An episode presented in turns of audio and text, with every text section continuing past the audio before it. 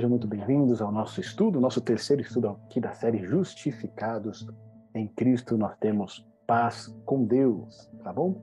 Hoje o tema é Jesus Cristo, justiça nossa. E eu vou aqui já compartilhar o nosso estudo de hoje, tá certo? Olha lá, deixa eu achar ele aqui. Vamos lá. Compartilhando então aqui o nosso estudo de hoje com o tema Jesus Cristo, justiça. Tá bom? Quero pedir para você que, você que está acompanhando aqui ao vivo, né? Pelo Facebook aqui, dê o seu like aqui no nosso vídeo, né, o seu amei, faça o seu comentário. E você que está assistindo depois, né, pelo YouTube, que você também dê o seu like aqui nesse vídeo, compartilhe né, com as outras pessoas que têm interesse também por esse assunto, se inscreva aqui no nosso canal, porque sempre quando você toma uma dessas atitudes, você ajuda né, a divulgar esses estudos aqui com outras pessoas, para mais pessoas que têm interesse em conhecer mais da palavra de Deus. Tá bom? Então fica aqui meu apelo para você, né, ajudar a gente na divulgação desses estudos. Tá certo? Deixe seu like, seu comentário, se inscreva no canal aí, compartilhe os nossos vídeos. Nós vimos no nosso estudo passado, meus amigos, a questão da justiça de Abraão. Né? E a gente viu ali que Abraão, depois de um chamado pela fé, teve altos e baixos até que ele chegou no grande momento ali de provação, no qual foi pedido o sacrifício do seu filho amado Isaac. Né? Ao que Abraão ele respondeu prontamente com fé. Né? Ele confiou inteiramente, totalmente em Deus. E ali ele alcançou a justiça, ou seja, o cumprimento da lei. De que maneira que Abraão alcançou essa justiça? Pela fé e também pelas obras, tá bom? Porque ele não apenas creu na promessa de Deus, mas ele também o que? Obedeceu, tá bom? Então esse foi o nosso último estudo. Se você ainda não assistiu, volta lá, confere ele e aí depois você volta aqui, tá certo? E aí nós tivemos algumas definições atualizadas para nós, não é? Olha só, a gente entendeu até aqui que justificação é igual a perdão, Justiça é o cumprimento da lei. Fé é crer que a palavra de Deus vai se cumprir. Né? A gente falou desse ponto aqui. É óbvio que todos nós temos fé em Deus que Ele pode atender as nossas orações, os nossos pedidos em particulares, tá certo? Mas que a fé bíblica é crer que a palavra de Deus vai se cumprir. Tá bom? Depois entendemos que justiça própria é realizar pelo próprio esforço o que a palavra de Deus exige mediante a fé. Isso é justiça própria. Você querer né, trazer a promessa de Deus pelas suas próprias forças. E justiça pela fé, que foi aquela manifestada por Abraão, qual foi? Deus realizar para e por meio do homem, mediante a fé, o que o homem não pode fazer por si mesmo. Inclusive, a gente viu né, que todas as vezes que Abraão ele tentava exercer a justiça própria, sempre ocasionava algum problema. Né? Ele se colocava numa aprovação ali que não era necessária, é, se colocava numa situação difícil, e quando ele agia pela fé, ele tinha a obediência, o cumprimento da lei pela fé, ele era bem sucedido, tá certo? Porque era Deus que estava ali, realizando nele ali essa justiça. Hoje nós vamos falar a respeito de Jesus Cristo, justiça nossa.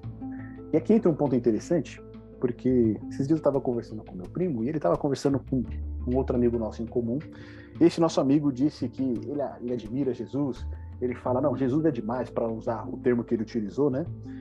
Daí, não, Jesus é demais, ele realmente, né, os ensinamentos dele, o exemplo dele, tudo aquilo que ele fez em prol das pessoas, Jesus Cristo era um revolucionário, essas ideias assim, né? Então ele admirava demais o caráter de Cristo, mas não acreditava que Cristo era de fato o Filho de Deus. Ele acreditava que Cristo era mais, né, né, um dos sábios ou um dos mestres que já andaram por esse mundo. Ou seja, Cristo não era diferente de Gandhi, né, que também foi um grande promotor aí da paz, um grande sábio, né? É atribuída a frase de, é, essa frase é atribuída a ele, diz que seja você a mudança que você quer ver no mundo. De outra maneira também Cristo não era diferente de Buda, né?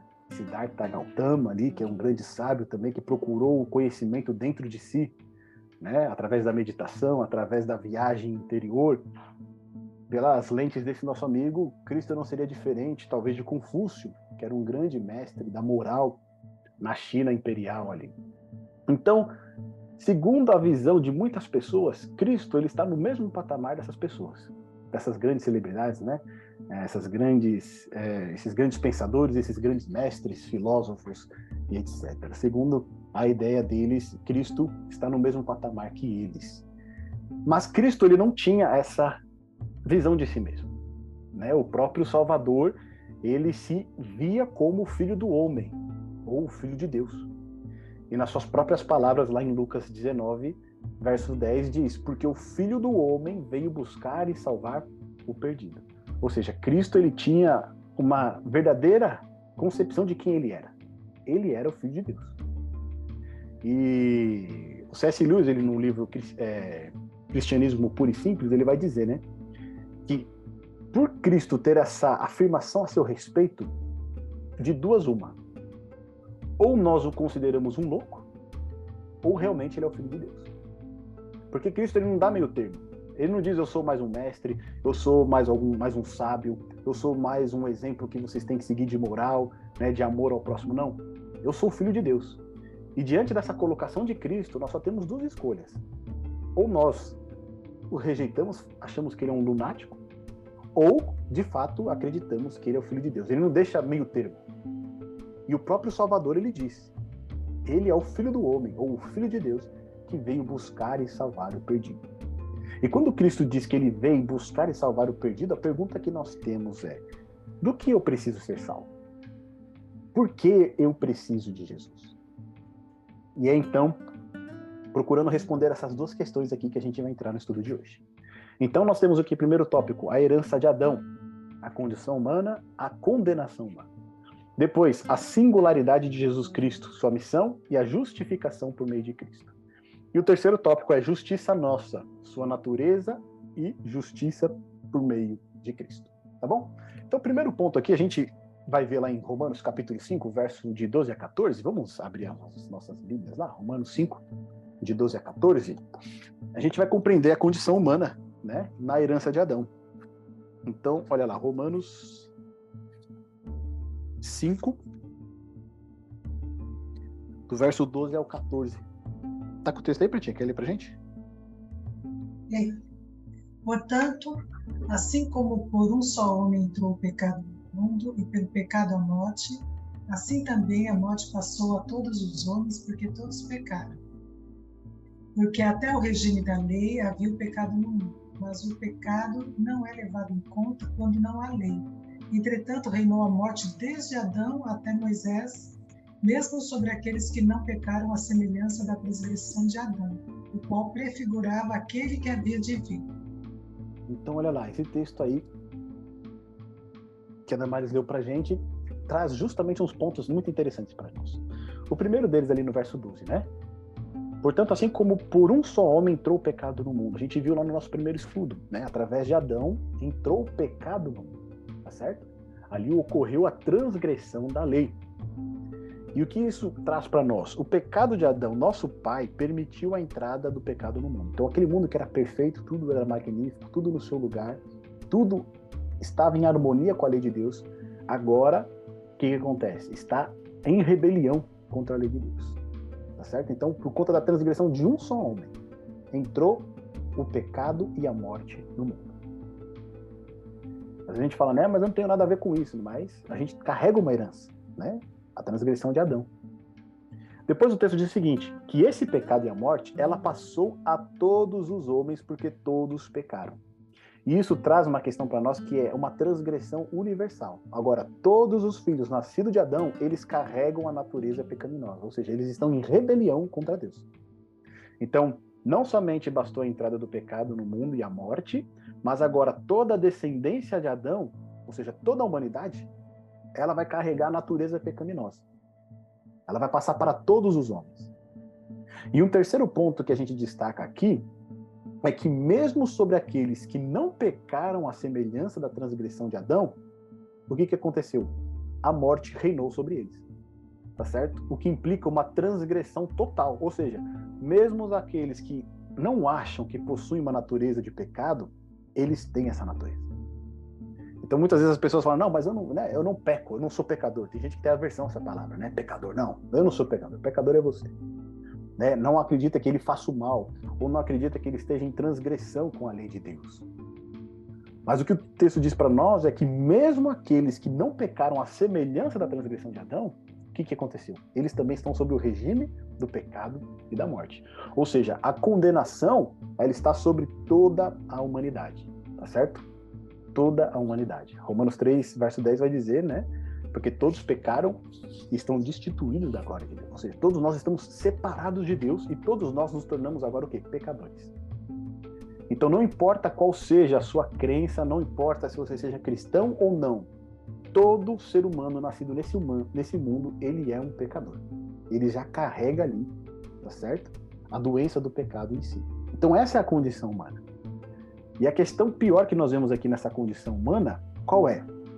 É o que está lá em Romanos capítulo 7, do verso 14 a 24. Porque diz o que lá pra gente? Porque bem sabemos que a lei ela é espiritual, aqui Paulo escrevendo, né? Porque não basta apenas nós estarmos condenados, a gente fica incapacitado de fazer o bem.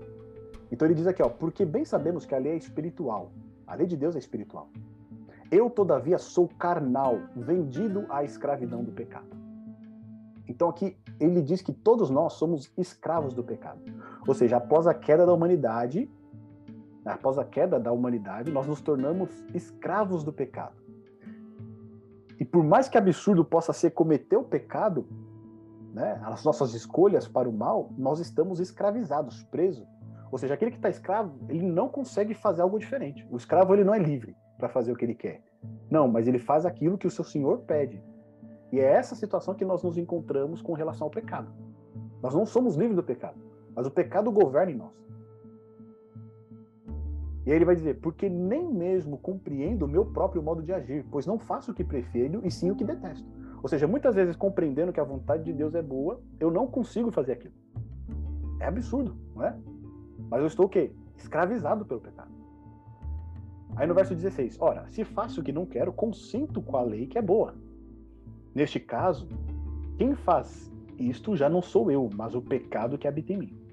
Ou seja, o pecado que está dentro de nós é que nos leva né, a agir de uma maneira diferente da lei de Deus, que nos leva a agir de uma maneira que muitas vezes a gente não compreende o que, é que a gente está fazendo.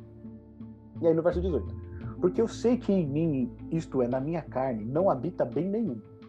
Pois o querer o bem está em mim, não porém o efetuar. Ou seja, eu posso até querer fazer o bem, mas eu não consigo fazê-lo. Tá certo? Porque não faço o bem que prefiro, mas o mal que não quero, é isso que eu faço. Aquelas vezes, né, que você não quer falar mal de uma pessoa, mas você não consegue, você acaba falando mal, tá certo? Você não queria, mas você acaba fazendo isso. Tá te governando. Você não queria ter tomado uma atitude daquela maneira, mas infelizmente você acabou tomando. No verso 20, mas se eu faço o que não quero, já não sou eu quem o faz. Quem que faz então? E sim o pecado que habita em mim. Então aqui nós estamos numa condição de escravidão do pecado.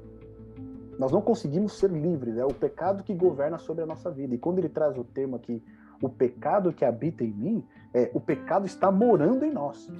Tá certo? Ele está em nós, dentro de nós, nos levando a agir de uma maneira que nós não gostaríamos de agir. Mas ele faz isso, ele nos arrasta. Então, o ponto que nos traz aqui de destaque é que nós estamos enfermos pelo pecado. Toda a nossa vida ela está doente por causa da habitação do pecado. O corpo, a mente e a vontade. Tudo isso está o quê? Escravizado pelo pecado. É essa condição que nós acabamos herdando de Adão. E aí do verso 21 ao 24 ele continua. Ó. Então, ao querer fazer o bem, encontro a lei de que o mal reside em mim. Então, ele consente que a lei de Deus é boa, mas dentro dele tem uma outra lei. Que lei é essa? o mal, a lei do pecado que reside no corpo dele. Porque no tocante ao homem interior, eu tenho prazer na lei de Deus. Mas vejo nos meus membros outra lei que, guerreando contra a lei da minha mente, me faz prisioneiro da lei do pecado que está nos meus membros. Desventurado o homem que sou, quem me livrará do corpo dessa morte? Então aqui, Paulo ele dá um brado de desespero, não é? Porque ele tem um poder ali que está escravizando ele, que impede ele de fazer o bem por mais que ele consinta que a palavra de Deus ela é boa, é santa, é justa, por mais que ele consinta que a lei de Deus é santa, boa e justa, ele não consegue cumprir isso. Porque tem uma lei superior que está o quê? Dominando ele, que está na sua mente, na sua vontade e no seu corpo. Então, quando ele diz desventurado homem que sou, quem me livrará do corpo dessa morte? Nós temos aqui né, um outro ponto importante que é o quê? Nós estamos condenados pelo pecado. A habitação do pecado em nossa vida nos leva a cometer atos que nos levarão à morte. E aí muitas vezes as pessoas se desesperam né? Porque elas tentam fazer a vontade de Deus, elas têm a vontade de fazer a, né, aquilo que Deus pede, mas não conseguem. Não conseguem. E a Bíblia diz claramente, meu irmão, que nós não conseguimos fazer isso. Tá certo? Nós não conseguimos. Olha lá, Damares colocou lá pra gente, João capítulo 8, verso 34. Jesus diz: todo que comete pecado é escravo do pecado. Não é? E é nisso que ele vai dizer, pouco antes, né? Que conhecereis a verdade, a verdade vos libertará, né? Se o Filho vos libertar, verdadeiramente sereis livres. Então, aqui a gente entende que nós somos escravos do pecado. E para quebrar essa escravidão do pecado, precisa de um poder superior. Tá certo? Um poder que não está em nós. Por quê? Porque o nosso corpo está enfermo, porque o pecado habita em nós. Nossa mente, corpo e vontade é escrava do pecado. E aí, muitas vezes as pessoas se desesperam porque não conseguem fazer o que é certo. Meu amigo, não se desespere. Tá certo? Não se desespere. Não perca as esperanças. Não se cobre, não se julgue, não se condene porque você não consegue fazer o que é certo, porque ninguém consegue fazer o que é certo. Nós só iremos conseguir se um poder superior à lei do pecado quebrar essa escravidão na nossa vida. E é para isso que Cristo vem, porque ele disse: "Eu vim para buscar e salvar o quê? Os perdidos". Nós precisamos desse poder na nossa vida. Então, quando Paulo librada aqui, desventurado homem que sou, quem me livrará do corpo dessa morte? Quem que vai livrar? Né? Olha só que diz para nós aqui, a respeito da condenação. 1 João capítulo 3, verso 4 vai trazer a definição de pecado. Todo aquele que pratica o pecado também transgride a lei, porque o pecado é a transgressão da lei. Então, transgrediu a lei de Deus, praticou o pecado. Praticou o pecado, qual é a condenação? Morte. Foi o que Paulo gritou aqui, ó. Quem me livrará do corpo dessa morte? Nós vemos lá que em Ezequiel, capítulo 18, verso 20, o texto diz o seguinte: A alma que pecar, essa o quê? morrerá.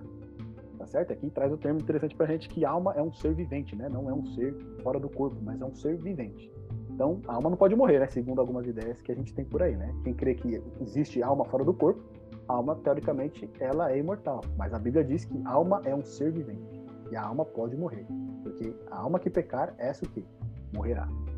Tá bom? Romanos 6, 23, na primeira parte do verso, vai dizer o quê? O salário do pecado é a morte. Ou seja, aquele que transgride a lei tem que morrer. E Tiago, no capítulo 14, verso 15, ele vai falar né, que nós somos tentados pela nossa própria cobiça. Né? E a cobiça, depois que se agarra a nós, ela gera o pecado. E o pecado, uma vez consumado, ele gera morte. Então, pecou, morreu. Tá certo? Pecou, morreu você está condenado, você ali né, está com uma sentença de morte sobre a sua cabeça. Porém, diante dessa situação, né, que Paulo grita, né, desventurado homem que sou, quem me livrará do corpo dessa morte? Quem que pode então me libertar dessa escravidão do pecado? A resposta nós sabemos, é Jesus Cristo. É ele que pode nos levar da condenação dessa morte. Se por um lado nós recebemos uma herança de Adão que já nos deixou condenados, né? Nós já nascemos condenados para a morte. Por outro lado, em Cristo nós podemos encontrar justificação, que nós vimos que é o quê? Perdão. Tá bom? Então por que que eu preciso de Jesus? Porque ele é o único que pode me livrar da condenação dessa morte. Então olha só, repetindo aqui, né? Lucas 19, 10. Porque o Filho do homem veio buscar e salvar o perdido. Esse verso apenas ele tem muito significado para a gente. Por quê? Porque o filho do homem é o cumprimento da promessa lá do Éden. Lembra de Gênesis 3? O descendente da mulher, né, que Eva achou que já era Caim, e que todo o Antigo Testamento vai repousar nessa expectativa. Né? Abraão, né, ele achava ali que Ismael seria o descendente, mas Deus falou: não, não vai ser ele, vai ser o filho que vai vir de ti. Então vem Isaac. Então todo o Antigo Testamento repousa sobre essa expectativa da vinda né, do descendente da mulher. E aqui, finalmente, em Jesus, ocorre o cumprimento daquela promessa feita no Éden. Ele se identifica o quê? Com a humanidade. Ele é o filho do homem. Tá certo? E ele veio buscar, o que revela que a iniciativa sempre parte de Deus. É ele que vem buscar, tá certo? Ele não foi encontrado pelo perdido, não. Ele vem buscar. Lembra lá do Éden? Adão e Eva se escondem. Aí Deus vai atrás deles. Ou seja, nós estamos numa condição tão alienada de Deus que nós não conseguimos nem buscar a Deus. É Ele que nos busca. E depois, ele vem salvar, ou seja, perdoa e livra da condenação da morte e do poder do pecado na vida. O perdido. Quem é o perdido? Aquele que reconhece que precisa ser salvo do pecado da morte. É aquele que grita aqui, como Paulo, né? Desventurado o homem que sou, quem me livrará do corpo dessa morte? Então, quem pode? Cristo. Ele vem buscar e vem salvar aquele que reconhece que precisa de um Salvador. E isso é interessante para a gente, porque aqueles que não reconhecem que precisam de um Salvador, que né, não reconhecem que são pecadores, ou que para mim tá bom assim, eu não transgrido a lei, eu não sou pecador, eu não faço nada de errado, né? Ele não se ele não se vê numa condição de perdido, ele não se vê numa condição de que está condenado para a morte. Ele não tem necessidade de um Salvador. Mas quem entende que transgride a lei de Deus e que por si mesmo não pode fazer nada de bom porque é escravo do pecado, esse sim ele precisa de quem? De um libertador, precisa de um redentor. E é para esses que Cristo vem. Essa é a missão dele. E fica né, muito mais clara no texto de João 3, do verso 16 ao 21. Lê para gente, Pretinha. João 3, 16 a 21. Olha lá, Jesus deixando clara a sua missão.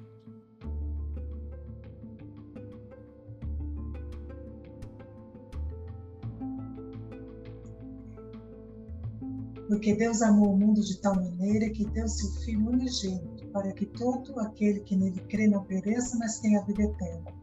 Porque Deus enviou seu Filho ao mundo não para que condenasse o mundo, mas para que o mundo fosse salvo por ele.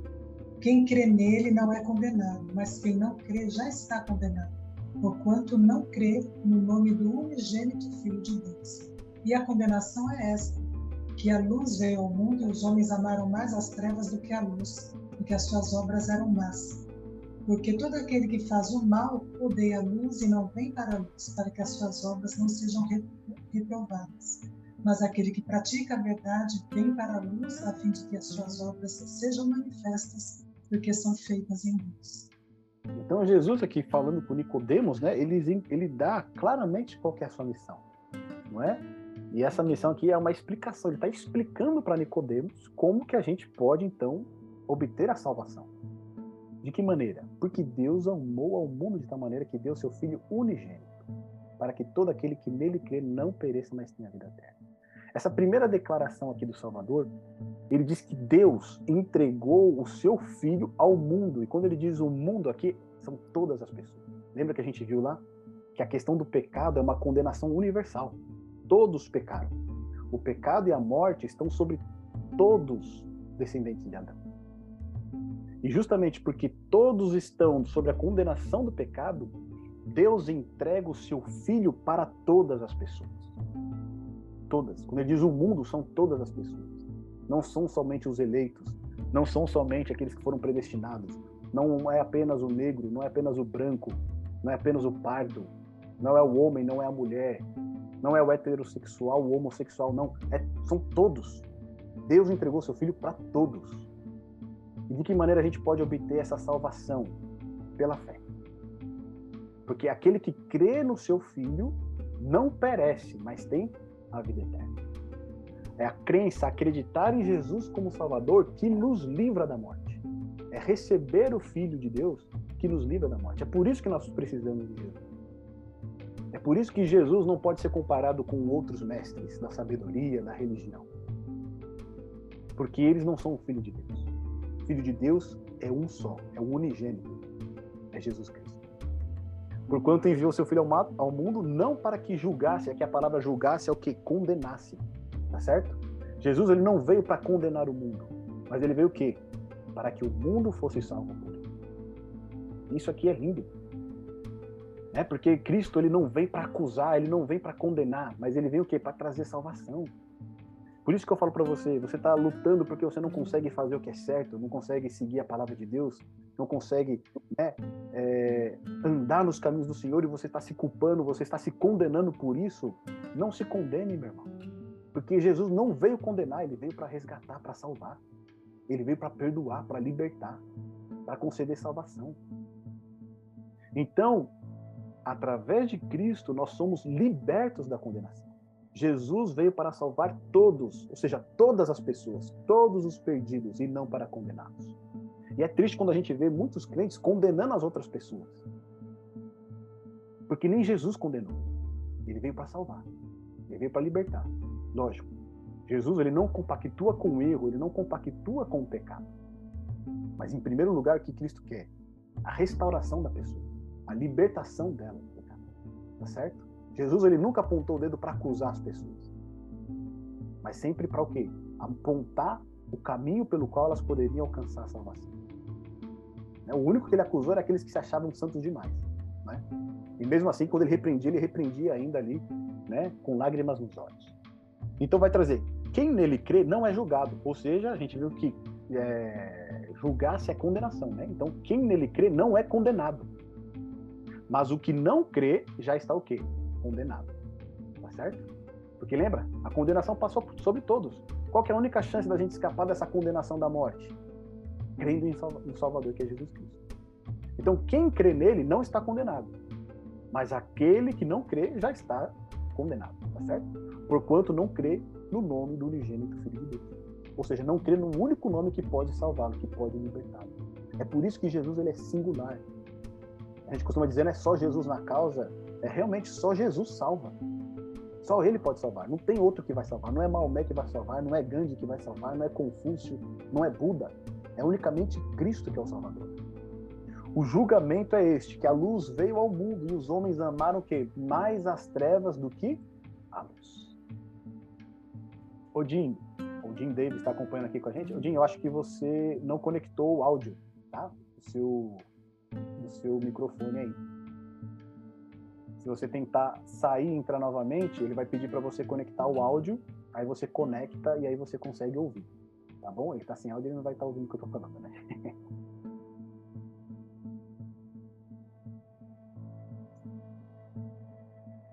Eu não consegui também, quando eu tentei pelo celular, né?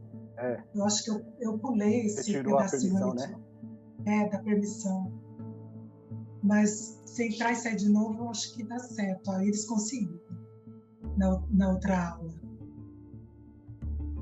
Você estava falando, Preto, do, do, dessa condição. Quem não crê já está condenado, né? Uhum. É, é, falando da singularidade, né, da, da, obra de Cristo, do ministério de Cristo.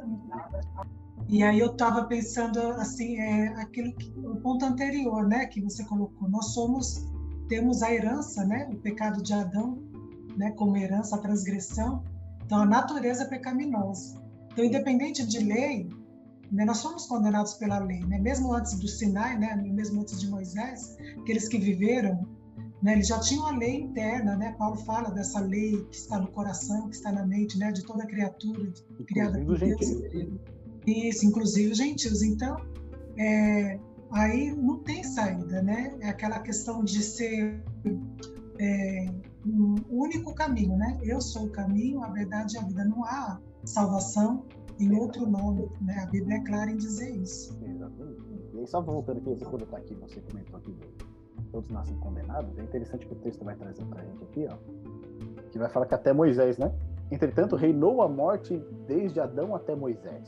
E por que que Paulo fala que reinou a morte desde Adão até Moisés? Porque Moisés vai ser o primeiro a ser ressuscitado. Lembra lá que Judas né, vai falar que Satanás disputava o corpo de Moisés ali? Até então você não tinha tido ressurreição. Né? Enoque foi levado para o céu e a morte reinou de Adão até Moisés. Ou seja, até Moisés todos estavam condenados o quê? Debaixo da morte. Por isso que Satanás vai brigar ali pelo corpo de Moisés. Não, ele pecou, ele tem que morrer. Ele é meu, ele me pertence. Mas aí, né, ali, Miguel, o arcanjo ali, que é Cristo, ele vai e ressuscita Moisés. Por quê? A morte deixou de reinar. Né? Então, aqui, por isso que ele vai falar: a morte reinou até Moisés. Ou seja, quem pode quebrar esse poder da morte? Unicamente o Filho de Deus. Né? Quem crê nele não está o quê? Condenado. Não está. Mas aquele que não crê permanece o quê? Sobre condenação. Por isso que ele é o único caminho mesmo. O julgamento é este: que a luz veio ao mundo e os homens amaram mais as trevas do que a luz. Porque as suas obras eram más pois todo aquele que pratica o mal aborrece a luz. Então aqui revela para nós que a salvação está disponível. Deus entregou o seu filho para todo mundo, para todas as pessoas. Mas aqui envolve o quê? Uma escolha. As pessoas, elas amam, elas amam mais as trevas do que a luz. Elas têm mais amor ao pecado do que a Deus. E por amar mais ao pecado, tá certo? Que significa amar mais a si mesmo, né? As suas vontades e paixões do que a Deus, elas não vão o quê? Para a luz. Por que, que elas não vão para a luz? Ali, né, no verso 20, é a separação de Deus que a gente vê lá. Elas escondem as suas obras. Então lembra lá de Adão e Eva no jardim? Eles pecaram, o que, que eles fazem? Se escondem, tá certo? Porque as suas obras eram más. Isso ocorre conosco também. Quando nós estamos em pecado, nós não queremos ir para a luz. Por quê? Para esconder as nossas obras, para esconder o nosso pecado. Isso a gente consegue observar na nossa vida mesmo. Né? Muitas vezes, quando a gente se aproxima de uma pessoa e aquela pessoa está com a vida toda errada, ela não curte muito a sua presença. Né? Você chega ali, a pessoa meio que, né? Tipo, ah, lá chegou o Santão aí, né? O Santarrão, chegou o Santinho. E causa até um, um mal, né? Um mal-estar ali, né? A presença ali junto. Por quê? Porque aquele que está na luz, caminha na luz, ele é luz. Vós sois a luz do mundo. Quando chega, né, junto de uma pessoa que está com a vida toda errada, ela fica, né, não quero ficar perto, ou eu não quero que você me fale uma palavra, eu não quero que você me ensine, porque ela não quer o quê? Sair das trevas. Tá certo? Ela não quer abandonar as trevas. Ela está apegada ao pecado. Ela ama mais a si mesma, os seus prazeres, as suas vontades, do que a Deus. E por último diz assim: mas, diz assim, né? E não se achega para a luz a fim de não serem arguidas as suas obras, ou seja, acusadas as suas obras. Ou seja, ela não chega na luz para que as suas más obras não sejam vistas e ela seja acusada, como se ela pudesse escapar da condenação. Tá certo? Então, ela tem uma condenação sobre ela, mas ninguém está vendo. Mas ela não se achega para a luz para que as suas más obras não sejam vistas, descobertas e ela receba a condenação. Mas isso é um engano, porque já está condenado. Tá certo? Já está condenado. Você pode escolher dos olhos dos homens, mas você não pode escolher dos olhos de Deus, que penetra todas as coisas. Mas quem pratica a verdade, ou seja, aquele que pratica a palavra de Deus, ele aproxima-se da luz, a fim de que as suas obras sejam manifestas, porque são feitas em Deus. Ou seja, aquele que pratica a verdade, ele pratica a palavra de Deus, ele se aproxima da luz para que as suas obras sejam manifestas, porque essas obras não são dele, mas essas obras são de quem? De Deus. Essas são as obras de justiça. Tá certo? Ele pratica a verdade pelo poder de Deus. Então aqui nós vemos né, que a missão do Salvador é livrar da condenação. Por que, que eu preciso de Jesus? Porque eu não quero morrer, eu não quero estar condenado. Eu preciso de justificação, e essa justificação eu só posso obter mediante a fé em Cristo, o Salvador. Então, quando a gente entende né, que condenação é uma sentença de morte e toda a humanidade está debaixo dessa sentença de morte, Precisamos de um Salvador. Precisamos de justificação, que a gente já sabe que é perdão. E essa justificação, ela só pode ser obtida por meio da fé. Não foi isso que nós vimos? Aquele que nele crê não pereça, mas tenha a vida eterna. Ou seja, aquele que nele crê não está condenado, mas ele tem o quê? Perdão. Isso é justificação pela fé crê que Jesus, o Filho de Deus, perdoa nossos pecados e nos dá salvação, conforme a palavra de Deus nos revela. A palavra de Deus diz que nós temos perdão em Cristo, então, pela fé, crendo nessa palavra, eu já sou justificado. E é muito interessante isso porque, né, muitas vezes a gente confunde um pouco as coisas, que nem a gente falou da última, no último estudo, né, não tem a certeza da salvação. Se você crê na salvação em Cristo, você está justificado você está salvo. Quando Paulo lá está com Silas, né, preso lá em Filipos, e aí ocorre o terremoto lá, e aí, né, o, o carcereiro fica desesperado ali porque os presos vão fugir, Paulo, né, acalma ele, fala, não, tá todo mundo aqui, fica tranquilo aí, meu filho, você não vai morrer hoje não. Ele fala, e agora o que, que eu posso fazer para ser salvo? O que, que eles dizem? Crê no Senhor Jesus, você é sua casa, e serão o quê? Salvos. Crê no Senhor Jesus, crê que Ele é o Salvador e você vai ter a salvação. Isso é justificação pela fé. Quer sair da condenação? Creia em Jesus. Por que, que eu preciso de Jesus? Porque Ele é o único que pode nos justificar diante de Deus. Só que aí a gente vai avançar mais um pouquinho aqui. Como então que a gente obtém essa justificação por meio de Deus? Primeiro ponto aqui, ó. Abre pra gente, é, abre pra gente lá, Pretinho, Romanos 5. fica aí no Romanos 5 pra gente, a gente vai ler alguns textos aí. E se o Jim quiser ler pra gente ali também, João, pode ficar à vontade, tá, Jim? Só você abrir o microfone aí e fazer a leitura. Mas olha lá, o primeiro ponto. Por que que Cristo né, é o único ali que pode nos trazer essa, essa justificação? Romanos 5,19, o que que diz pra gente, Pretinha? Lê aí. 5,19. Porque, como, como pela desobediência de um só homem muitos foram feitos pecadores, assim pela obediência de um muitos serão feitos justos. Então, olha lá. Se nós vimos que, a princípio, pelo pecado de Adão entrou né, o pecado e a morte no mundo, e agora todos se tornam transgressores, pela obediência de um único homem só, quem? Jesus Cristo. Todos nós podemos ser considerados agora o quê? Obedientes. Tá certo? Então, olha lá. Essa é a palavra que traz pra gente. Cristo, ele teve uma obediência perfeita para a justiça. E a obediência dele pode ser minha e pode ser sua pela fé. Isso é interessante. A gente vai aprofundar isso no último estudo que a gente vai ter aqui dessa série. Mas Deus, ele não quer a minha obediência. Ele quer a obediência de Cristo. E eu só posso ter a obediência de Cristo se eu estiver em Cristo. Ele não quer minha obediência, porque minha obediência não pode ser perfeita. E Deus requer obediência o quê? Perfeita. Igual a obediência que Adão tinha lá. Perfeita. Se não for daquele jeito, não, não serve. Por isso que ela só pode ser mediante a fé em Cristo. Então, Cristo ele foi obediente, essa obediência agora ela é transmitida para toda a humanidade. Tá bom? Todos podem ser considerados obedientes, filhos, né, corretos, justos diante do Pai, por conta de Cristo. Cristo ele é o nosso substituto. O texto lá de João, capítulo 1, verso 29, traz o que para nós, né? Eis o Cordeiro de Deus que tira o pecado do mundo. Lembra lá do nosso primeiro estudo? Adão pecou, Eva pecaram, os dois ali teve que ter o quê? Um substituto para que eles não morressem. Quem foi o substituto? O cordeirinho que foi morto, né? Do qual ali foi feita a roupa para eles. Tá certo? Então, o cordeirinho foi o substituto deles para que eles não morressem. Cristo, ele é o nosso substituto. Nós pecamos, nós teríamos que morrer, nós vimos isso. Paulo lhe grita: quem pode me levar da condenação dessa morte? Do corpo dessa morte?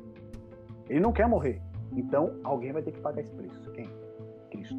Ele é o nosso substituto. Depois, Pretinha, lê pra gente o verso 6 e 8 de Romanos 5, por favor.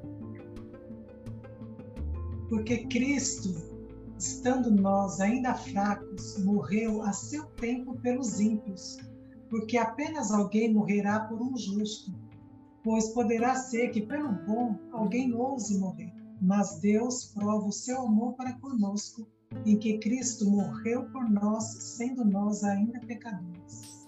Então, olha lá. Cristo morreu por nós quando ainda nós éramos inimigos de Deus, quando nós ainda éramos filhos da ira. Tá certo? Cristo morreu por cada um de nós ali e pagou o preço do nosso pecado. Ali vai dizer, né? Porque apenas alguém morrerá por um justo, pois poderá ser que pelo bem alguém ouse morrer. Ou seja, para uma pessoa boa é capaz até que uma outra aceite dar a vida. Mas quem vai dar a vida por um pecado miserável? Por um maldito?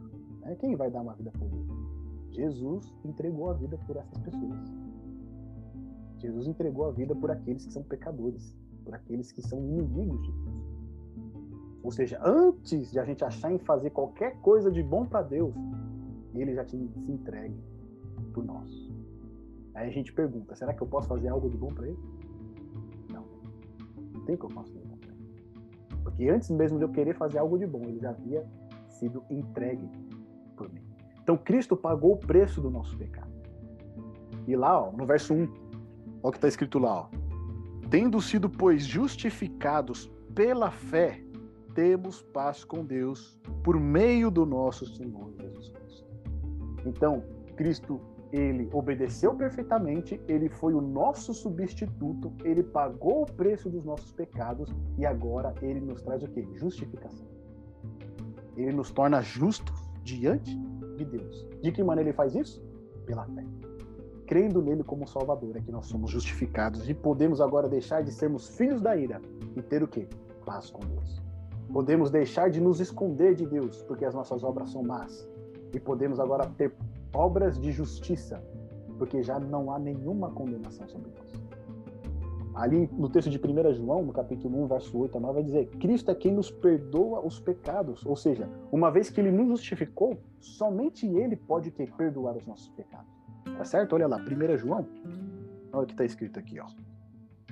1 João, capítulo 1, verso 8 e 9. Se dissermos que não temos pecado, enganamos-nos a nós mesmos e não há verdade em nós. Se confessarmos os nossos pecados, ele é fiel e justo para nos perdoar os pecados e nos purificar de toda injustiça. Ou seja, sendo ele, né, que teve uma obediência perfeita, foi o nosso substituto, pagou o preço do nosso pecado, ele pode nos justificar. E não somente nos justificar, como ele também nos perdoa. Somente Cristo tem a prerrogativa de perdoar pecados nenhum outro pode perdoar pecados, senão aquele que foi completamente obediente e perfeito. Tá certo? Então, somente por Cristo nós podemos ter o quê? Paz com Deus. Podemos ser justificados.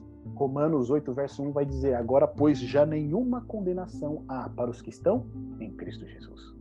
Se estamos em Cristo, não repousa nenhuma condenação sobre nós.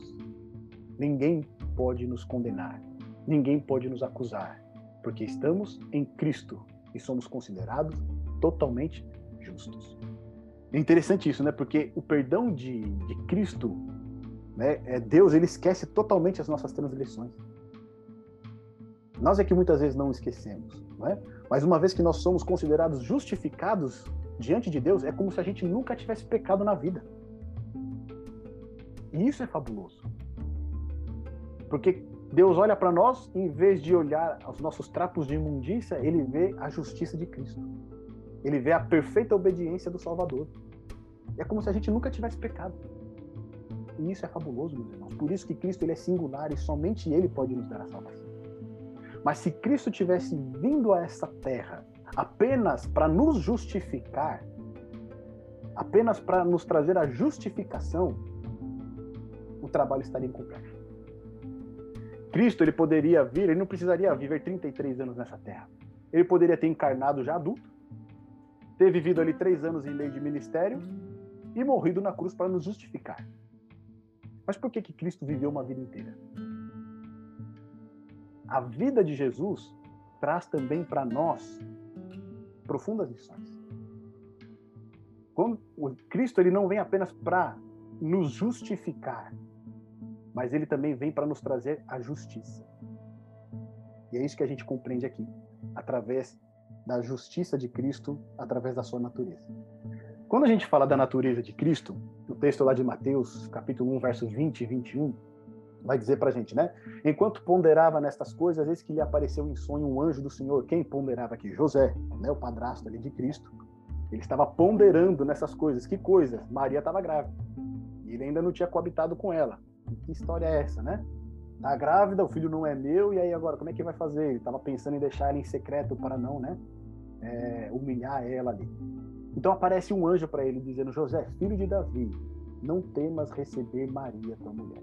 Tem um livro aqui que fala é Jesus pela visão do Oriente Médio, que ele fala a história de Jesus por toda contexto cultural do Oriente Médio. E quando você vê ali José, a figura de José dentro desse contexto aqui, assim, José, assim, tinha que ser ele, pai, padrasto de Cristo. Porque ele era um homem de uma integridade tremenda. Fala pouco a respeito dele, mas esse pouco que fala a respeito dele diz que ele era um homem justo. Justo. Então, filho de Davi, não temas receber Maria, tua mulher, porque o que nela foi gerado é do Espírito Santo. Ela dará à luz um filho e lhe porás o nome de Jesus, porque ele salvará o seu povo dos pecados.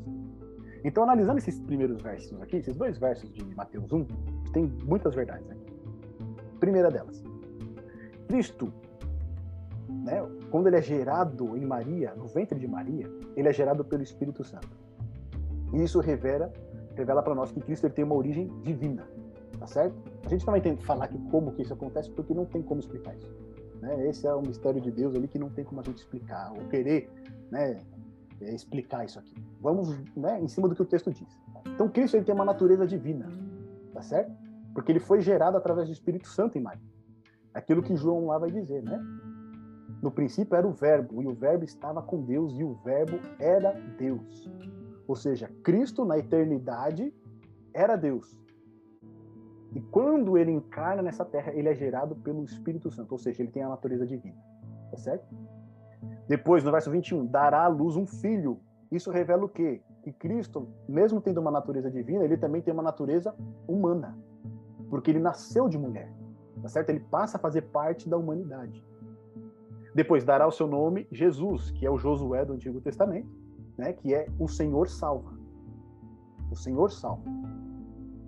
E depois vem com a missão dele, porque ele salvará o seu povo dos pecados deles. Então, a missão de novo, missão de Jesus e a sua singularidade. Ele vai salvar o seu povo, tá certo? Ele vem para salvar o quê? Dos pecados, não nos pecados. Né? Tem gente que quer ser salvo nos pecados, não. Salvar dos pecados. E aí quando fala aqui, né, dos pecados deles, ó, quer dizer, o seu povo primeiro ali, vai trazer o quê? A identificação de Jesus com a família humana. Porque fala, o seu povo, ele passa agora a pertencer ao quê? À humanidade. Tá certo? A identificação com a família humana. É aquilo que João, lá no capítulo 1, verso 14, vai falar, né? E o verbo se fez carne e habitou no meio de nós. Ou seja, ele vem fazer parte da família humana. Mas mesmo agora fazendo parte da família humana, tendo uma natureza humana, existe uma distinção entre Cristo né, e o seu povo. Qual que é? Ele vem salvar o povo dos pecados deles revela para nós que Cristo ele tem uma natureza divina, humana, mas ele não compactua o que da natureza pecaminosa do ser humano. Porque ele tem que salvar eles dos pecados. Se ele tivesse pecado, ele não poderia salvar. Tá certo? Ele precisaria de um salvador. Então, só nesses dois versos aqui a gente tem muito a respeito da natureza de Cristo. Agora vamos compreender um pouquinho mais essa questão da natureza dele. Cristo, então, ele é Deus. Tá certo? Nós vimos, ele tem a natureza divina, ele é o verbo eterno. Ao mesmo tempo, ele é homem, porque ele nasceu de mulher. Então, em Cristo, nós temos a natureza divina e humana. Ele é homem e Deus ao mesmo tempo. Não é metade um, metade o outro, mas ao mesmo tempo ele é homem e Deus. O texto vai dizer para a gente que ele veio em semelhança de carne. Romanos 8, verso 3 diz: Deus enviando o seu próprio filho em semelhança de carne pecaminosa. Que semelhança de carne pecaminosa é essa? É a semelhança da carne que foi afetada pelo pecado certo? Cristo ele vem com essa natureza, semelhança de carne igual a nossa, afetada pelo pecado. Né? Sofre, sente frio, sente calor, sente dor, tá certo? Semelhança de carne afetada pelo pecado. Por outro lado, também lá em Hebreus capítulo 4, verso 15, vai dizer que antes foi ele tentado em todas as coisas, a nossa semelhança, mas sem pecado. Então, ele tem a semelhança de carne pecaminosa, mas ele é sem pecado. Depois vai dizer que ele é semelhante aos irmãos. Por isso mesmo convinha que todas as coisas se tornassem o que semelhante aos irmãos, ou seja, ele é semelhante a nós, tá certo? Ele enfrentou as mesmas lutas que nós. Lá em 2 Coríntios, capítulo 5, verso 21, vai dizer: aquele que não conheceu o pecado, Deus, né, o fez pecado por nós. Então Cristo, ele é homem e Deus ao mesmo tempo. Ele tem a semelhança de carne pecaminosa igual a nossa, porque foi afetado pelo pecado no seu corpo, porém sem pecado. Tá certo? Não conheceu o pecado, mas ele se fez pecado por nós. Ou seja, ele carregou todo, né, o nosso pecado sobre ele. E aí depois Filipenses 2, versos 6 e 7 vai dizendo: "Pois ele, subsistindo em forma de Deus, olha lá, Cristo antes da encarnação, forma do que? De Deus não julgou como usurpação o ser igual a Deus. Antes, a si mesmo se esvaziou, assumindo a forma de servo, tornando-se em semelhança de homens e reconhecido em figura humana. Então, qual é a natureza de Cristo? É uma natureza divina humana. Uma natureza humana que foi afetada pelo pecado, mas que moralmente não foi afetada pelo pecado. Tá certo? Não conheceu o que é pecado. E aí, quando a gente compara, por exemplo, o primeiro Adão com o segundo Adão, que é Cristo, olha lá, Adão ele foi criado com uma moral humana sem pecado, perfeito. Ele não tinha inclinação nenhuma para o pecado, tá certo? O seu corpo humano também era sem pecado, era um corpo perfeito. E diante dessa situação, a justiça de Adão, ou seja, o cumprimento da lei, era unicamente pela fé. Quando nós falamos de Cristo, Cristo, ele também não tinha moral nenhuma, ele tinha uma moral humana sem pecado, igual a Adão. Tá certo? Não tinha inclinação para o mal. Mas o corpo humano de Cristo já veio sob o efeito do pecado. E agora, e a justiça de Cristo? Como é que ela era? Porque a gente tem uma ideia seguinte: quando a gente fala de Cristo, que ele foi perfeito, que ele não conheceu o pecado, a gente fala, ah, mas ele é Deus. Tá certo? Ah, mas ele conseguiu ser obediente em tudo porque ele é Deus. Ele é humano e é Deus. Cristo, ele obedeceu perfeitamente porque ele é Deus.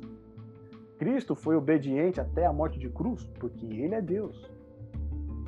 Mas olha com, comigo aqui, a justiça lá de Adão, o cumprimento da lei era só pela fé. Certo? E ele era humano. Como é que era, como é que é a justiça de Cristo?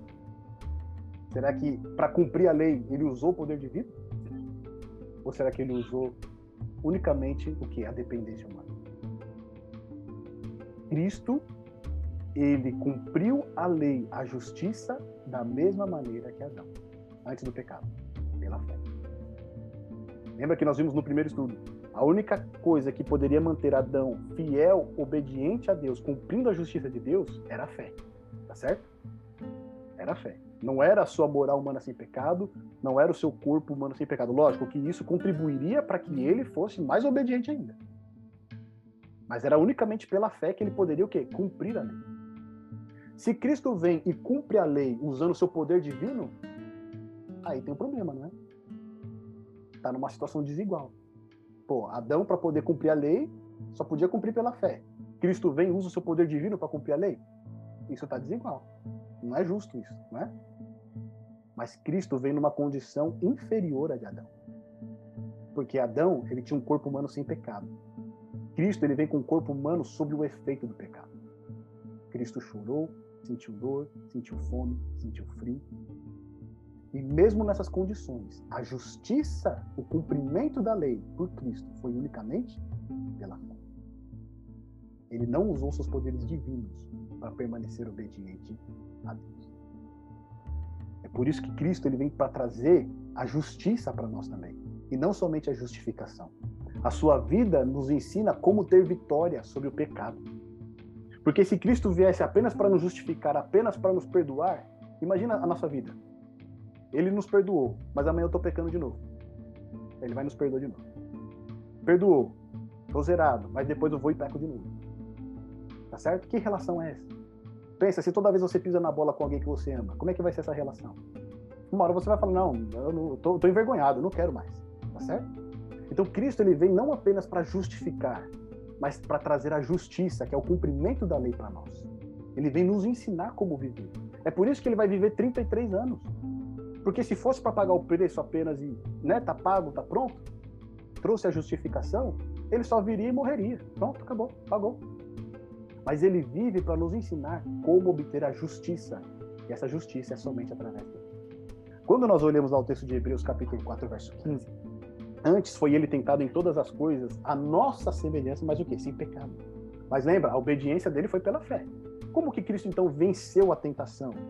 O melhor exemplo que a gente pode ter é o exemplo que a gente tem lá em Mateus 4, né? A tentação do deserto. Ali, logo após o seu batismo, Jesus ele foi levado pelo Espírito Santo ao deserto, onde ali ele jejuou por 40 dias e teve fome. Olha lá, corpo com efeito do pecado. Teve fome. Então o tentador, aproximando-se dele, lhe disse: Se és o filho de Deus, manda que essas pedras se transformem em pães. Então, tentação. Jesus, porém, respondeu: Está escrito, não só de pão viverá o homem, mas de toda a palavra que procede da boca de Deus. Como é que Cristo responde essa tentação aqui do maligno? Pela fé na palavra de Deus. Transforma essa pedra em pães. Não só de pão viverá o homem, mas de toda a palavra que procede da boca de. Mas Satanás não se dá por satisfeito, então ele tenta novamente. Então o diabo levou a cidade santa, colocou sobre o pináculo do templo e lhe disse: Se és filho de Deus, atira-te abaixo, porque está escrito. Agora ele vai usar as escrituras, né? Aos seus anjos ordenará a teu respeito que te guardem, e eles te susterão nas suas mãos para não tropeçares na alguma pedra. Respondeu-lhe Jesus: Também está escrito: Não tentarás o Senhor teu Deus. De que maneira Cristo vence essa segunda tentação? Pela fé na palavra Mas daí Satanás tenta mais uma oportunidade. Levou ainda o diabo a um monte muito alto, mostrou-lhe todos os reinos do mundo e a glória deles. Ele disse: Tudo isso te darei, se prostrado me adorares. Então Jesus lhe ordenou: Retira-te, Satanás, porque está escrito: Ao Senhor teu Deus adorarás, e só a ele darás culto. Com isto deixou o diabo, e eis que vieram os anjos e seu Em todas essas investidas de Satanás, Cristo ele permaneceu firme unicamente pela fé na palavra de Deus. Ele não usou o seu poder divino. Satanás tentou fazer com que ele usasse o seu poder divino. Mas o que, ele fez? Confiou em Deus. Confiou na palavra de Deus. Tomou posse da palavra de Deus. E pela fé ele resistiu. Tiago, no capítulo 4, verso 7, vai dizer o quê? Sujeitai-vos a Deus e resiste ao diabo, e ele se apartará de vós. O que é se sujeitar a Deus? É se entregar totalmente ao Senhor e confiar nele. É ter fé plena em Deus. Se você tem fé plena em Deus, o diabo ele não vai te tentar de uma maneira indefinida. Vai chegar uma hora que ele vai ser lançado fora. Tá certo? E foi isso que Cristo demonstrou aqui. Ele não usou poder divino para vencer a tentação, mas ele utilizou unicamente a fé na palavra de Deus. Foi uma vitória obtida pela fé na palavra de Deus. É fantástico isso? Preto. Oi, Petinho, pode falar. Fantástico. É, você, quando estava lendo Mateus, né, Jesus foi é, concebido pelo Espírito Santo.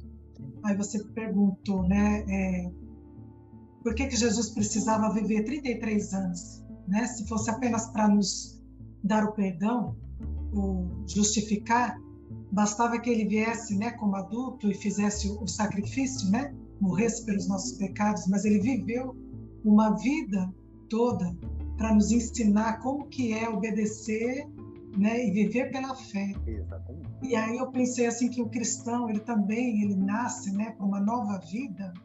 Né? Não é só o batismo pela água, mas é o batismo pelo Espírito. Né? E é o Espírito que nos ajuda a executar as obras da fé. Né? Então quando você nós lemos aquele texto lá que aquele que pratica o que é bom, pratica a verdade, ele vem para a luz para que as suas obras sejam manifestas, porque essas obras são feitas em Deus, né? Eu me lembrei que Jesus também dizia, né, aqueles que argumentavam, com que poder, com que autoridade você realiza estas coisas, e todas as respostas de Cristo é que as suas ações eram feitas no Pai, né, que as suas ações revelavam o Pai, eram feitas por intermédio do poder do Pai, não pelo seu poder divino porque ele era Deus, né? Mas ele, ele realizava pela fé, né? E quem executava através dele era o Espírito Santo, era Deus Pai. Então é assim que o crente também pode viver uma vida de justiça, né? Após ser perdoado e no poder de Deus, no poder do Espírito Santo, pelas suas próprias forças não, né? Nunca.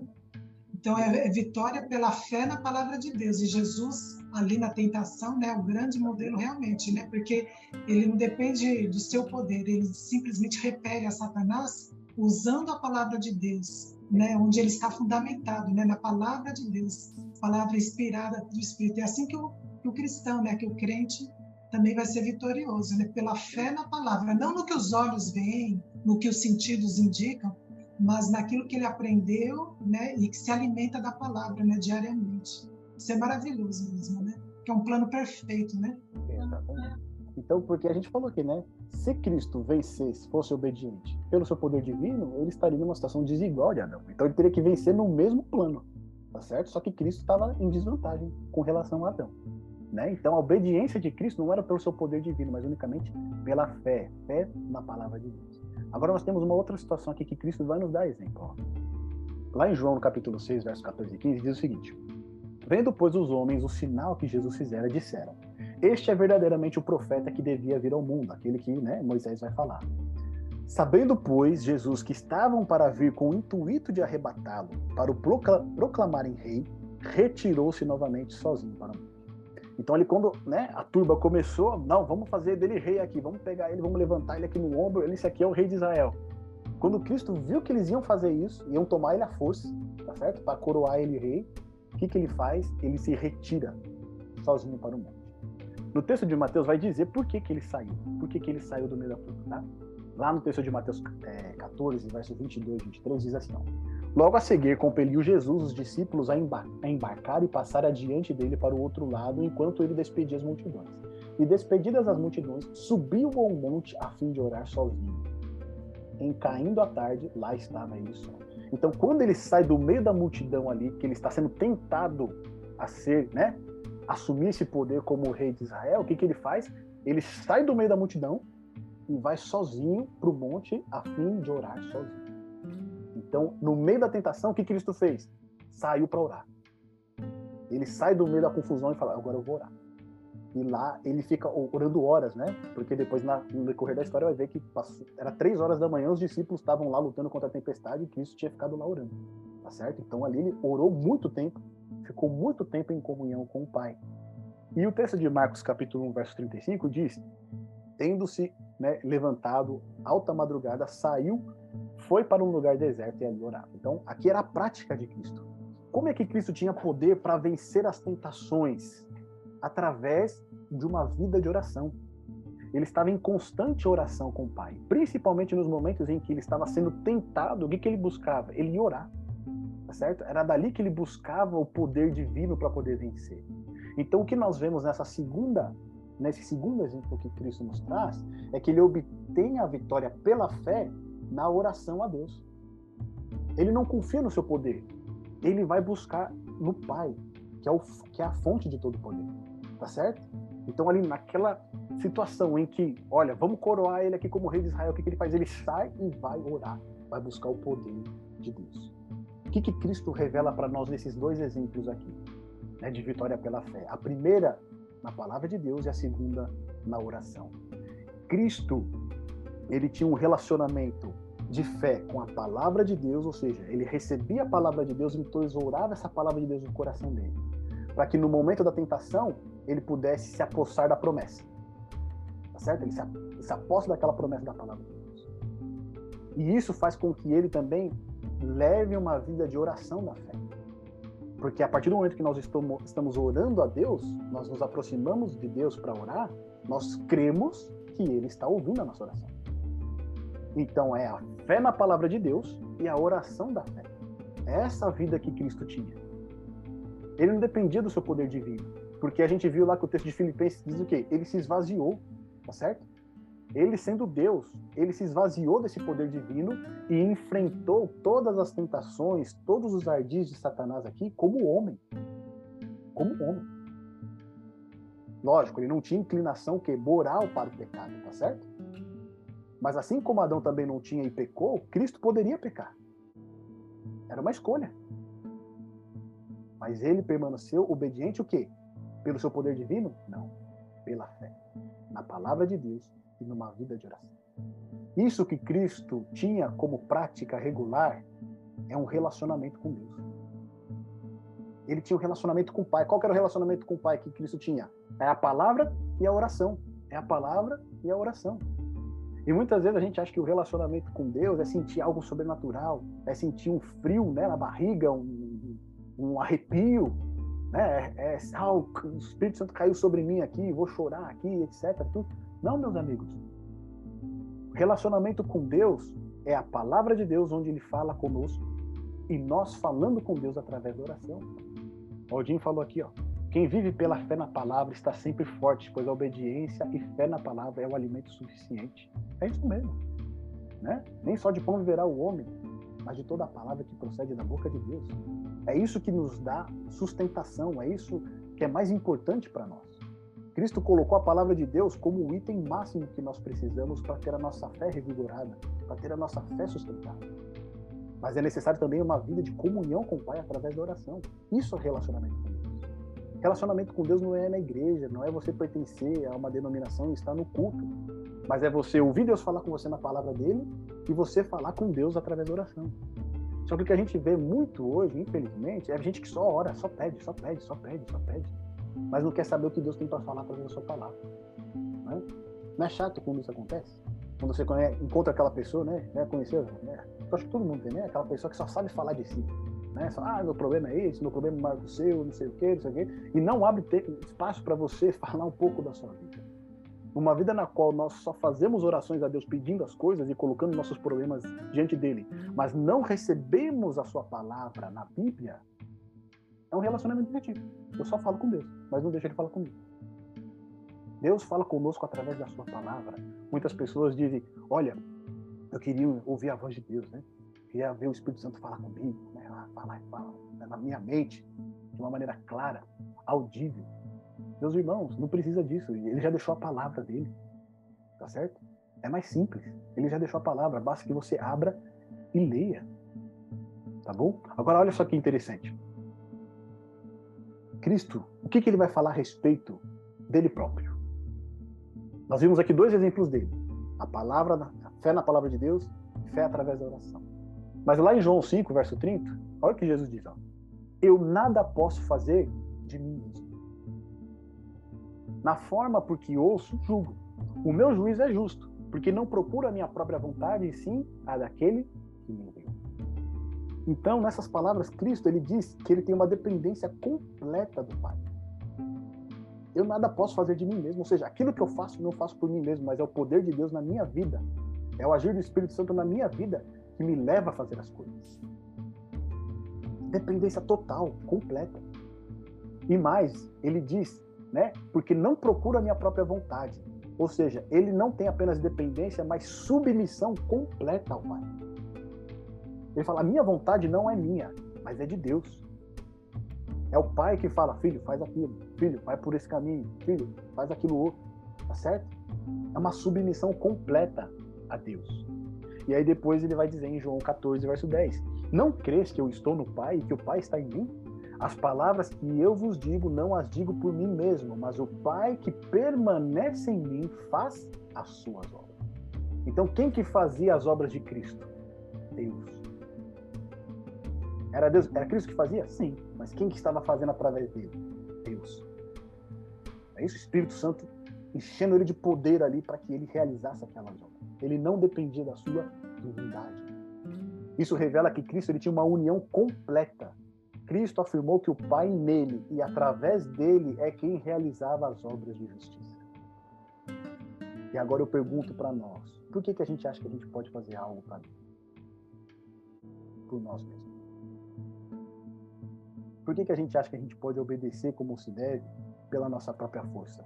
Se nem o Salvador fazia isso. Não é? Nem ele mesmo. Ele fala, eu não faço nada por mim mesmo. Mas a gente quer falar, não, eu fui lá e fiz. Eu fui lá e realizei. Eu fui lá e preguei e converti e não sei o quê, não é? Meus irmãos, nem o Salvador falava, eu não faço nada de mim mesmo. É o Pai que permanece em mim, que habita em mim, é que realiza as suas obras. Não é isso? Olha lá, é, o Tim colocou aqui, né? Quão difícil é chegar a este entendimento que levou o tempo de Deus para compreender, né? Trata-se de parecer mais com Deus. É exatamente isso, Jim. O que Cristo está ensinando aqui para nós, esses são esses pontos. É dependência completa, submissão completa e união completa com o Pai. Isso é parecer-se com Cristo. Isso é estar totalmente consagrado a Deus, para que Ele possa realizar as boas obras através de nós. E aí, olha só o que mais vai ter para gente, né? Respondendo as perguntas lá. Do que eu preciso então para ser salvo? Por que, que eu preciso de Jesus? Então, primeira, do que eu preciso ser salvo? Da condenação da morte. Nós vimos isso. Todos nós estamos condenados. Se nós não quisermos estar condenados, precisamos da justificação de Cristo. E agora, por que, que eu preciso de Jesus? Porque eu só posso ser justo por meio de Cristo. Cristo mesmo ele vai dizer: sem mim nada podeis fazer. Aí a gente começa a entender por que, que ele diz, por que, que a gente não pode fazer nada sem ele. Porque assim como ele dependia do Pai para realizar todas as boas obras, nós dependemos de Cristo. Porque é Ele que nos une ao Pai. É Ele que nos conecta com a família celestial. Ele une a família humana com a família celestial. É Cristo. Ele é a ponte, né, sobre o abismo que separou nós de Deus. Então, sem ele, nós não podemos fazer o quê? Nada. Cristo, ele não veio apenas trazer justificação, mas ele veio trazer justiça. Ele veio nos mostrar como alcançar essa justiça. Como que a gente alcança essa justiça? É pela fé. Pela fé em quem? Em Deus. é consagrando a vida inteiramente a Deus. Então ele vai poder realizar as boas obras através de Deus. E aí ele vai dizer, 2 Coríntios, né? 2 Coríntios, capítulo 5, verso 21. Aquele que não conheceu o pecado, ele, Deus, o fez pecados por nós. Isso aqui é o que? Justificação. Pagou o preço dos nossos pecados.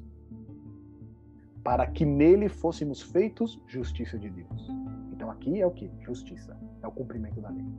Nele nós podemos ter o cumprimento da lei de Deus. Recapitulando o nosso estudo. Todo ser humano foi encerrado debaixo do pecado e da condenação da morte. Não há um justo que pode ser salvo pelo bem que possa fazer. Nossa única esperança de salvação é a justificação em Cristo pela fé.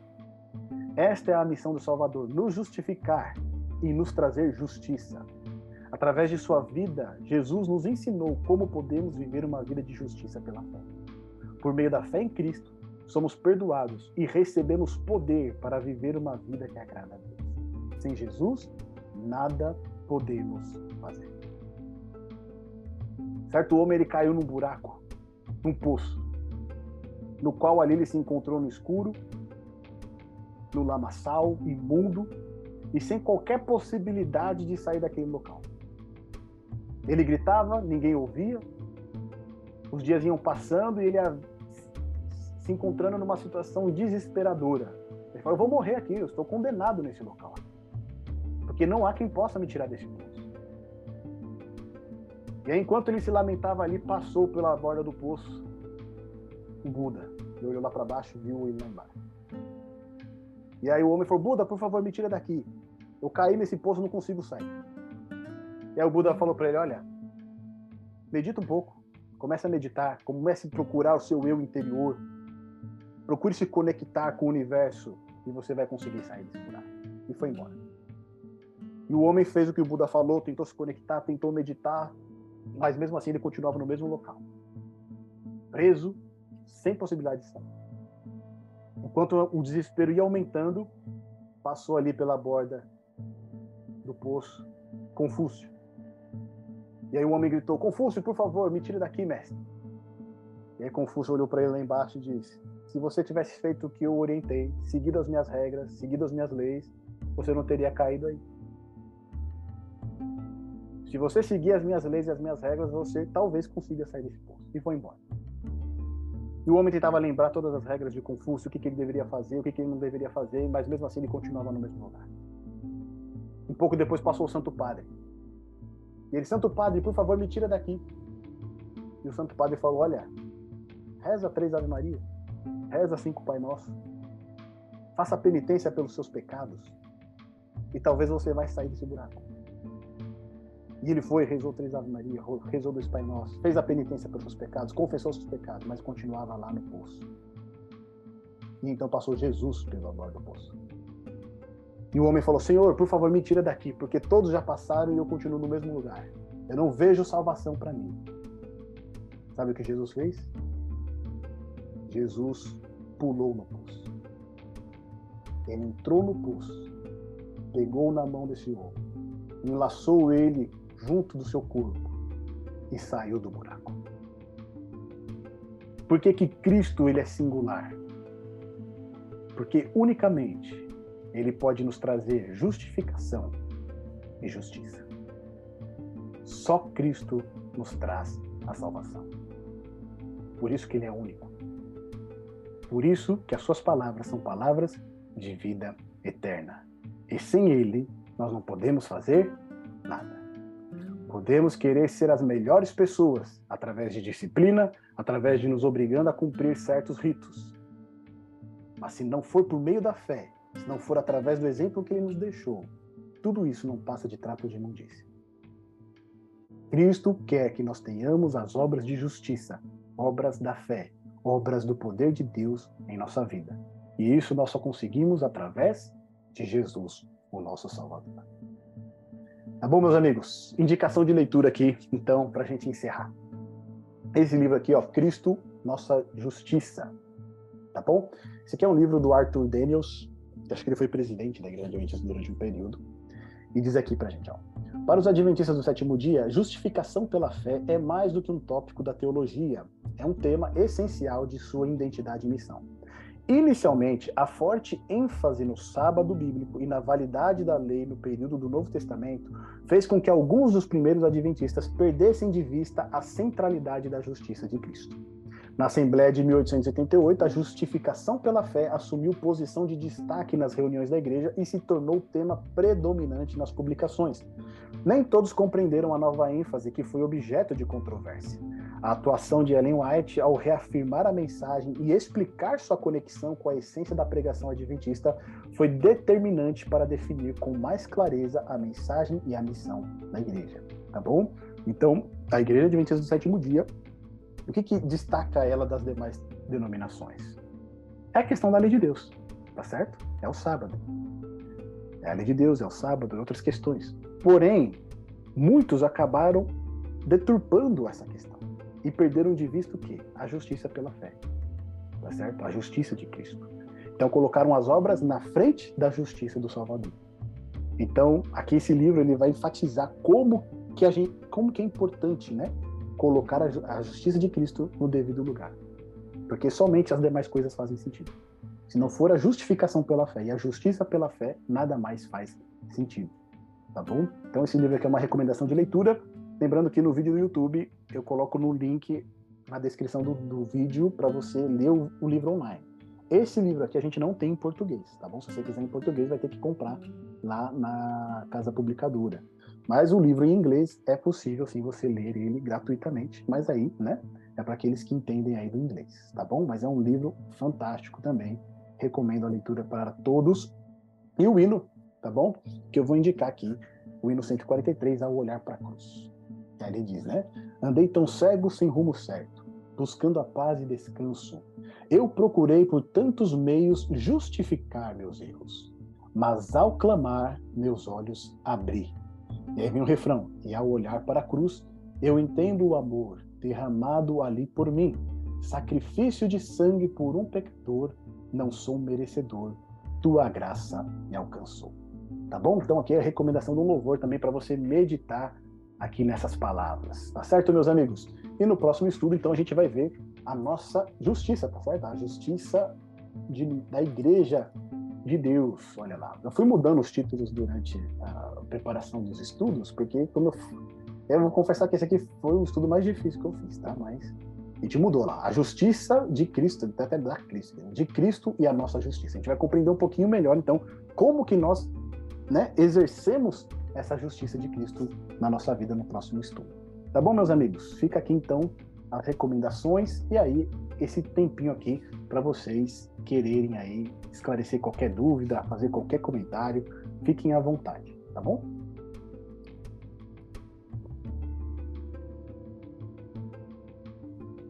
Agradecer a presença aí, né, no nosso estudo, do Davis, da Isa. Espero que a Isa esteja nos ouvindo, né? Na, na última, no último estudo ela não conseguiu o áudio também. E a Suzete, né? A gente fica muito feliz. Ainda temos mais dois estudos, né, Preto? Sobre justificação pela fé. E eu acho muito importante essa, essa colocação aí, essa dica né, de, de leitura, porque realmente a igreja adventista, a gente sabe né, que às vezes se perdeu né, pregando muito a lei, mas a lei não salva, né? Quem salva é Cristo. Então, essa é a mensagem mais importante que a gente possa é, estudar né, e, e, proclamar e apresentar para as pessoas que estão sem esperança, né? porque salvação é só mediante né, Cristo, só mediante a fé em Jesus. E, e a lei não salva, a lei tem seu papel, mas o papel não é salvação. Né? É, obras, obras não salvam. Né? Então a gente precisa realmente colocar cada coisa no seu lugar. E aí esse estudo eu acho que vem bem a calhar, né? vem bem a, a dar essa ênfase no lugar certo. Então, eu agradeço muito a Deus por, por essa oportunidade. Amém, Pedrinho, amém. Oh, o Davis falou que não teve nenhum paciente durante o estudo, amém. Graças a Deus. A Suzete, ela levantou, não pode, pode abrir o microfone, tá?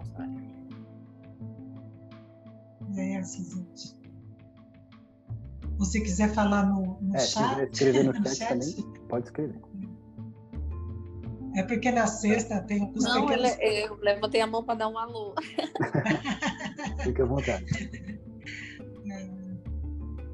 E, e, Deus abençoe, né, meu preto? Amém, amém. A Iranete que mandou. Duas próximas, ter, é, duas próximas sextas fica o convite, né? A gente continua convidando, mas o, o, estudo gravado eu vou enviar. Eu acho que eu não enviei o segundo, mas eu vou Abraão, enviar. Né? Mas, é, de é, Abraão.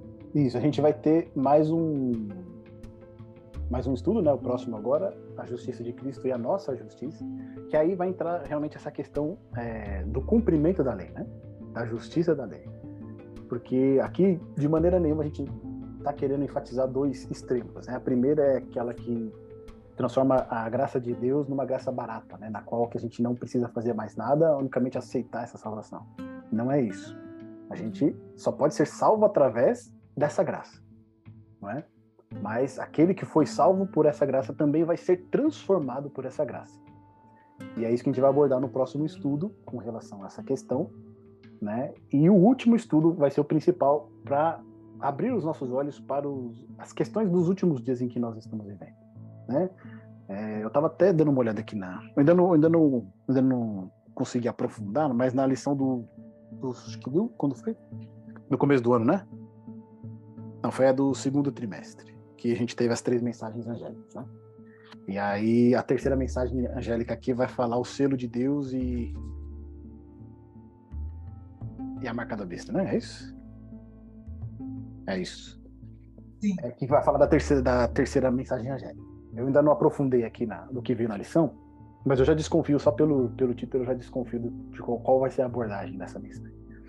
E se a gente vê ali até o que foi escrito no livro, né, Justiça Nossa, a justiça de Cristo, a justificação de Cristo, ela está no centro da nossa missão. Ou seja, tudo que nós quisermos fazer, seja no aspecto missionário, seja no, no aspecto de anunciar as três últimas mensagens ao mundo, porque esse é o propósito da Igreja Adventista do Sétimo Dia, ela só vai alcançar isso quando a justiça de Cristo for o centro da nossa mensagem. Ela precisa ser o centro. Ela não pode ser periférico. Tem que ser o centro. Quando for o centro, a gente vai conseguir anunciar essas três mensagens. Por quê? O exemplo de Cristo. Tudo foi pelo poder de Deus. Tá certo? Ele não fazia nada por ele mesmo. Era Deus nele que realizava essa obra. Então a gente fala, nós temos que dar as três mensagens ao mundo. Calma. Nós temos que dar. Mas quem vai fazer essa obra é Deus. Como que ele vai fazer essa obra? Quando a igreja seguir o exemplo de Cristo, está completamente consagrada a ele, completamente entregue a ele. Então ele vai poder agir através de nós para levar essas mensagens. Então, esse vai ser o último estudo, vai ser imperdível, não percam, tá bom? Nós temos aí a próxima, o próximo também está imperdível, mas o último vai ser vai ser a bala de prata. Tá bom, meus amigos?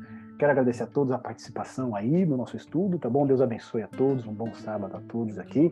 E a gente vai encerrar com uma oração, tá bom? Você ora para a gente, Petinha? Querido Pai, nós te agradecemos pela oportunidade de estudarmos a tua palavra. Te agradecemos, Senhor, por esse assunto tão importante que é Cristo, a nossa justiça. Somos justificados por meio da fé nós também recebemos de Ti, Senhor, o poder para vivermos uma vida semelhante à de Cristo Jesus. E assim temos o nosso caráter transformado e o Senhor poder nos usar e, através de nós, é, operar sinais, maravilhas e levar conforto, esperança e essa mensagem do Evangelho eterno às pessoas que estão perecendo neste mundo. Te oramos, Senhor, pela pela, por aqueles que estão estudando a tua palavra, te oramos por aqueles que estão sofrendo, te oramos em especial é, por Israel, pelos palestinos que estão sofrendo com esses ataques, que o Senhor realmente possa estender sua mão de misericórdia. Tem misericórdia de cada um de nós e apresse a tua vinda, para que nós possamos também nos preparar para este grande encontro nós te pedimos essas bênçãos, não merecemos recebê-las, mas pedimos com perdão dos nossos pecados e agradecidos em nome de Jesus. Amém. Amém. Amém. Obrigado, meus amigos. Um bom sábado para todos. Deus abençoe e até a próxima sexta-feira, às 8 horas, tá bom? Até lá. Um grande abraço. Tchau, tchau.